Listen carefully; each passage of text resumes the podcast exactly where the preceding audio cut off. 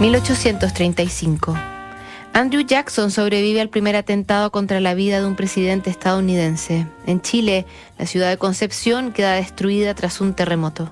Samuel Colt patenta el primer revólver de cinco disparos. Nace Mark Twain. Para entonces, Honoré Balzac lleva tres años escribiéndose con la condesa Evelina Haska, la mujer casada de la nobleza polaca que llamaba él la extranjera y que le mandó una primera carta como admiradora que devino en romance epistolar. Solo se han visto a esas alturas una vez en Suiza. En junio de 1835 se reúnen por segunda vez en Viena. Al día siguiente el dramaturgo y novelista francés le escribe, Mi amado Ángel, estoy muy cerca de volverme loco por ti Tan loco como uno puede estar, no puedo unir dos ideas sin que te interpongas tú entre ellas. No puedo pensar ya en nada que no seas tú. A pesar de lo que intento, mi imaginación me lleva hasta ti. Te agarro, te beso, te acaricio. Miles de los más encantadores cariños se apoderan de mí. Como para mi corazón siempre estarás mucho, muchísimo, tanto. Tengo una deliciosa sensación de ti.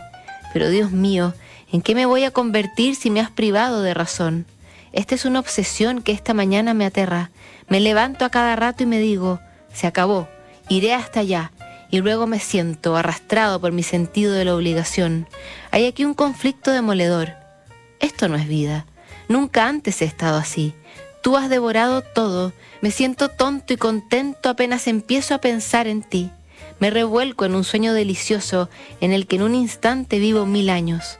¿Qué situación más horrorosa? Sucumbir ante el amor, sentir amor en cada poro, vivir solo por el amor y verte consumido por aflicciones, atrapado en la tela de miles de arañas. Ay, mi querida Eva, no lo sabías. Tomé tu tarjeta, la tengo aquí al frente y le hablo como si tú estuvieras aquí. Te veo como te vi ayer, bella, increíblemente bella. Ayer durante toda la tarde me repetí, ella es mía los ángeles no son tan felices en el paraíso como lo fui yo ayer contigo. Luego de que Evelina enviudara, la precaria situación económica de Balzac les hizo imposible oficializar su amor, también la pretendía Franz Liszt. El compositor húngaro hizo las cosas aún más difíciles, pero finalmente la polaca elige al escritor francés y se casan el 14 de marzo de 1850. Balzac ya estaba enfermo y lo sabían. Moriría cinco meses más tarde. Tenemos más cartas que revisar juntos mañana en Notables.